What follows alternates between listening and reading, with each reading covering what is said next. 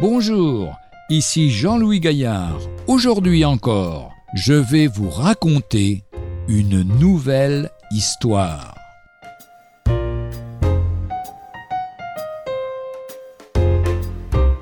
C'est tout simple.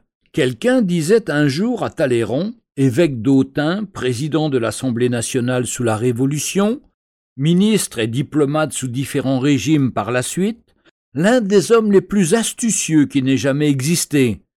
Quelle difficulté y aurait-il à fonder une religion similaire à la religion chrétienne? Aucune, répondit Talleyrand. Il suffirait de se laisser crucifier et de ressusciter le troisième jour. Écoutons en effet ce que nous dit la parole de Dieu dans le livre des Actes des Apôtres, chapitre 2, versets 37 à 43. Vous savez ce qui est arrivé dans toute la Judée après avoir commencé en Galilée à la suite du baptême que Jean a prêché.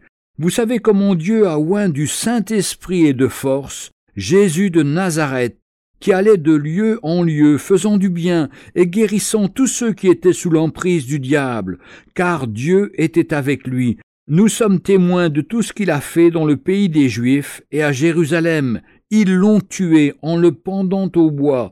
Dieu l'a ressuscité le troisième jour, et il a permis qu'il apparaisse non à tout le peuple, mais aux témoins choisis d'avance par Dieu, à nous qui avons mangé et bu avec lui après qu'il fut ressuscité des morts.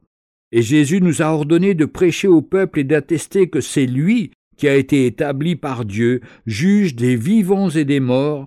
Tous les prophètes rendent de lui le témoignage que quiconque croit en lui reçoit par son nom le pardon des péchés. Retrouvez un jour une histoire sur www.365histoire.com.